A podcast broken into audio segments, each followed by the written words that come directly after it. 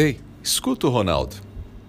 Seu coração está perturbado, você está angustiado, angustiada, vive um momento de incerteza, tem se sentido inseguro, insegura.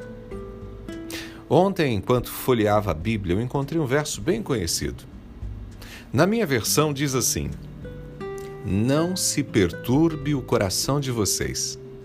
Creiam em Deus, creiam também em mim. Está lá no Evangelho de João, capítulo 14, verso 1.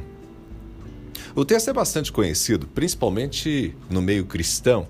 Trata-se de uma passagem que tem como cenário um diálogo de Cristo com os discípulos. Cristo alerta que vai deixá-los e tenta confortá-los diante das dificuldades.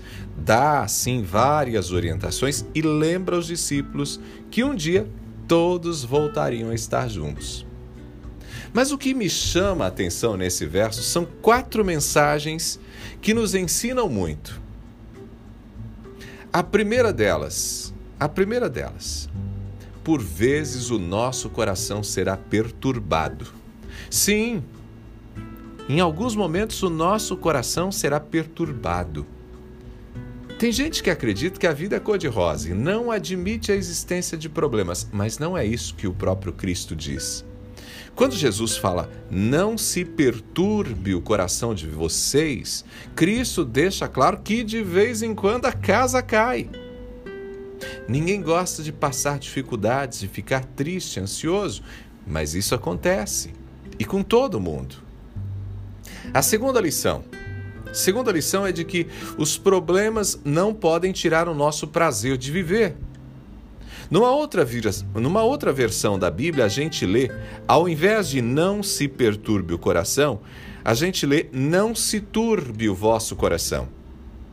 Embora o, ver, o verbo seja pouco usado em nossa linguagem cotidiana, turbar é o mesmo que escurecer, tornar-se sombrio. Portanto, mesmo em meio ao sofrimento, nosso coração não pode se fechar para a vida.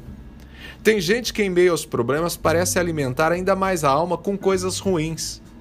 Jesus alerta para que não deixemos sombras escuras ocuparem a nossa mente. A terceira mensagem não é literal, mas está no discurso de Jesus. Quando Jesus diz: Não se turbe ou não se perturbe o coração de vocês, há uma indicação clara de que temos a opção por afundar de vez nos problemas ou caminhar pela vida com esperança, escolher viver com esperança. Eu sempre digo que o sofrimento chega, não dá para negá-lo. A gente sofre sim, mas o texto bíblico sugere que se afogar com os problemas é uma escolha nossa. Nós temos a chance de, mesmo em meio às lágrimas, olhar para a situação e dizer: vai passar. Eu tenho repetido aqui: você não pode evitar um problema ou até uma tragédia, mas pode escolher como reagir a esse problema, como reagir a esse problema.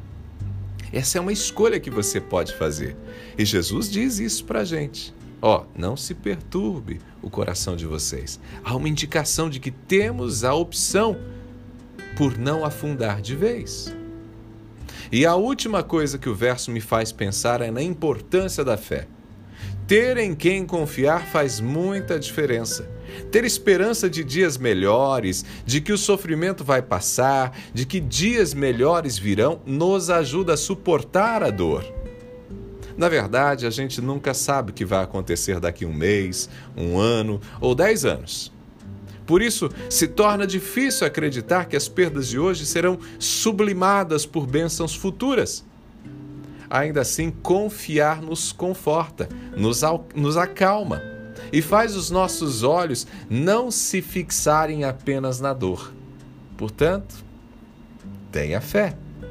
Pegou a ideia?